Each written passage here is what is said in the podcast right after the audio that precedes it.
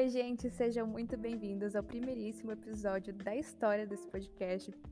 Eu sou a Rai e eu tô finalmente tomando vergonha na cara de gravar isso. E de qualquer forma, sejam muito bem-vindos a esse projeto que tem como objetivo tratar de assuntos sobre o cristianismo com uma pitada de opinião o mais bíblica possível.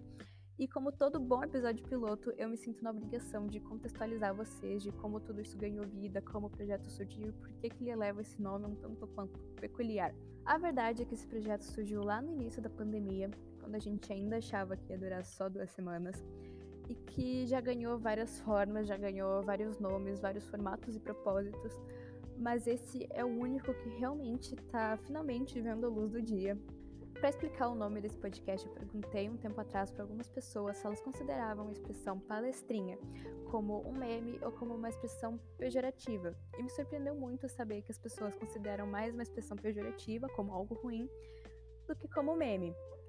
E se tu realmente não sabe o que a expressão significa, eu te explico.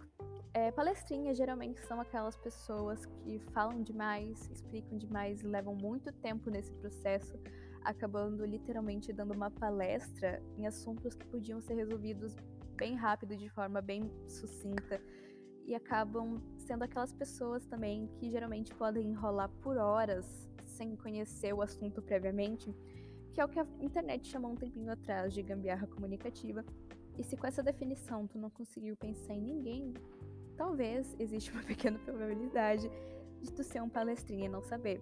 E eu não te julgo, porque eu também levei um tempinho para entender que eu era uma palestrinha. Eu acho que o episódio mais marcante para mim foi um tempo atrás, quando eu percebi que eu já não estava mais conseguindo entender o que era ironia e meme na internet, quando surgiu a notícia de que tinha uma nuvem de gafanhotos vindo para o Brasil e algumas pessoas começaram a falar que eram pragas do apocalipse. Na internet tudo é meme, é lógico que era meme. Mas eu só me toquei que era meme depois de gastar boa parte do tempo fazendo um estudo bíblico e montando um textinho bastante didático do porquê não era uma das pragas do apocalipse e enviar na DM de uma pessoa que me seguia e que eu seguia de volta também, claro. E ela tem uma reação bem inesperada, que foi tipo assim: Tu sabe que era meme, né? E aí naquele momento eu percebi, tipo assim, cara, por quê? Por que, que eu fiz tudo isso? E foi aí que a ficha começou a cair de que talvez eu fosse uma pessoa palestrinha. Mas por que, que eu tô te falando isso? Porque as pessoas que são palestrinha, que já conseguiram entender esse traço, essa atitude, elas já notaram que existe uma necessidade muito grande de falar, de transmitir conhecimento, de transmitir mensagem, alguma coisa para o outro. Quando isso acontece e essa mensagem faz sentido para outra pessoa, de fato tem alguma mudança e aquilo é revolucionário na vida da pessoa, é o ápice, é assim, o glorioso propósito de palestrinha é realmente conseguir com que a informação que ele passe adiante faça sentido para alguém e mude a vida da pessoa. E aqui é importante pontuar que eu sou estudante de design, eu estou no segundo semestre, e é uma das primeiras coisas que a gente aprende no curso de design é a diferença entre design e arte.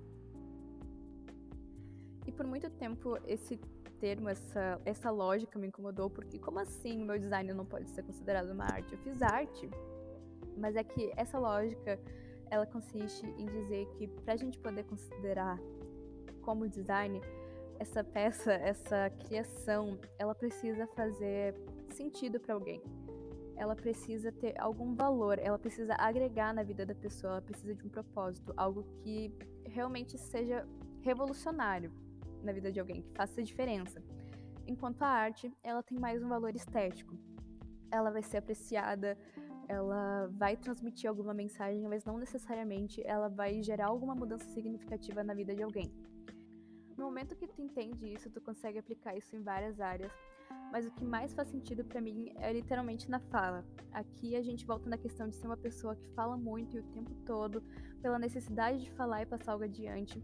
Porque dar opiniões é como arte, não vai fazer sentido para todo mundo, alguns vão apreciar, outros não, e às vezes pode até ser um discurso bonito, cheio de palavras bonitas e que talvez possua algum significado, mas que as pessoas vão ouvir, dar atenção naquele momento e era isso.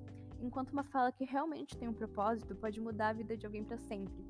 E trazendo isso para o nosso contexto, é muito mais fácil a gente pesquisar tudo bonitinho e mandar um estudo completo sobre alguma questão religiosa para alguém, ou até mesmo a gente se detém em debates teológicos com boa intenção de propagar o evangelho, mostrar a verdade sobre a Bíblia, do que uma pregação que realmente toca o coração de alguém e faz sentido para alguém. E cara, aqui a gente entra em umas questões muito doidas, porque ao mesmo tempo que a gente não deve jogar pérolas aos porcos, a gente também não pode esperar que as pedras falem por nós. Imagina o quanto Cada vez que eu passo por esse versículo, eu penso que eu não posso ser inútil ao ponto de uma pedra precisar falar por mim. Mas ao mesmo tempo que a gente quer abrir a boca e fazer a diferença, a gente lembra que o melhor e o mais eficaz exemplo são sempre as atitudes, e a gente fica perdido no meio de tudo isso.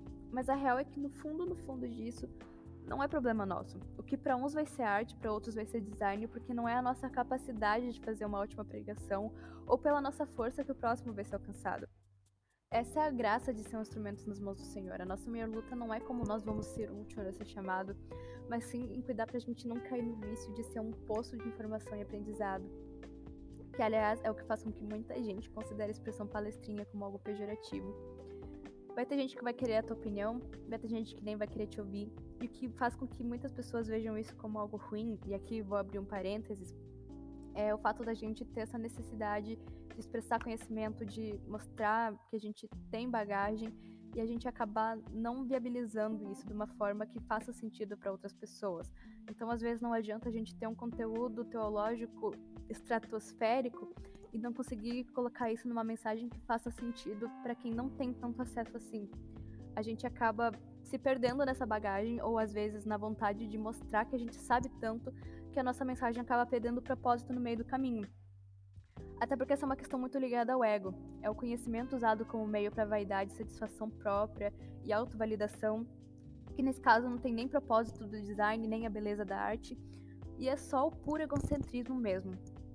E eu dei essa volta toda para dizer que se tu, assim como eu, se identifica com alguma dessas coisas, seja por achar como meme ou achar um defeito, tudo isso serve para Cristo, não pelo tão bom que tu é com as palavras ou se expressando, nem pelo quanto tu sabe sobre algo, mas porque Deus vê isso como mais uma ferramenta útil no arsenal dele, e a gente só precisa estar aberto e dispostos a servir com os nossos erros e acertos, e servir com a nossa capacidade de pregar. Porque às vezes a gente acaba se limitando tanto à performance, em querer entregar uma mensagem perfeita que cumpra com seu propósito e acaba esquecendo de que isso é inclusive questão de unidade.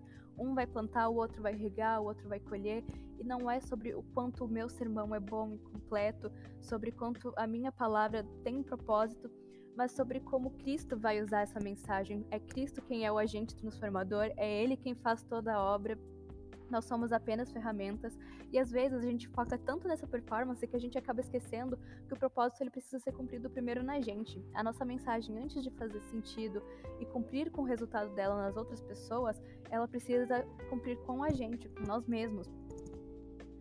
E mesmo a gente correndo todo esse risco da gente acabar viciado em passar conhecimento, passar mensagem adiante, Cristo, ele ainda está disposto a nos usar desde que a gente esteja disposto a ser uma boa ferramenta nas mãos dele. E dito isso, eu acho que vocês já conseguiram ter um spoilerzinho de como vai ser as coisas daqui para frente, como esse podcast vai funcionar. Eu agradeço a companhia até aqui, eu espero de coração que alguma dessas mensagens ou alguma dessas coisas que eu falei faça sentido e tenha propósito para alguém. Mas se não rolar, bem-vindos às minhas opiniões que ninguém pediu, mas que eu vou dar mesmo assim porque eu não consegui ficar quieta. E eu te convido a esperar pelo próximo episódio, que vai ter um assunto muito, muito bom, na minha opinião. A gente vai falar sobre graça comum e essa supervalorização da graça comum no meio do entretenimento, na música, etc. Eu espero ter te convencido a ficar. Eu vou ficando por aqui. Até mais.